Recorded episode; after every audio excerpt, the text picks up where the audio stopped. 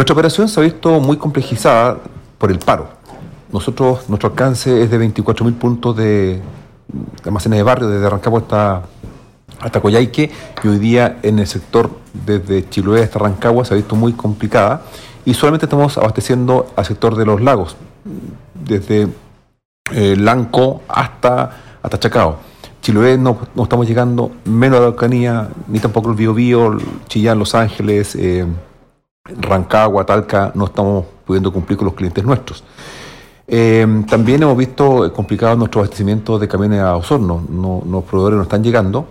Eh, tenemos stock para unos 15 días más, pero si esto se mantiene, este estatus de, paro, de esta movilización de camiones, lamentablemente el tema se va a complicar mucho más.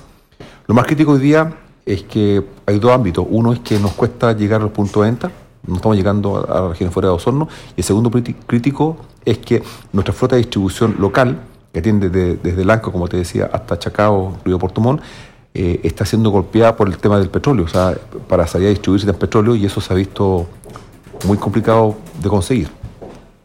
En todo lo que se refiere al almacén de barrio, por ejemplo, ellos tienen capacidades mínimas de almacenaje o de capacidad de caja para poder comprar. Por tanto, su abastecimiento está en torno a 5 o 7 días.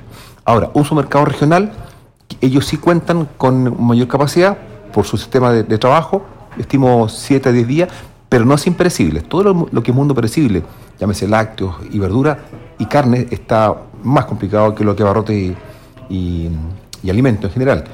Eh, respecto a las cadenas nacionales, ellas también eh, van a ser golpeadas, y peor aún, porque el modelo de las cadenas nacionales, Walmart, que es el líder, ¿cierto? Sencosud, etcétera, estas cadenas operan con centros de distribución en Santiago y ellos sí no tienen abastecimiento. Entonces, eso es, ese escenario para ellos es más complicado aún.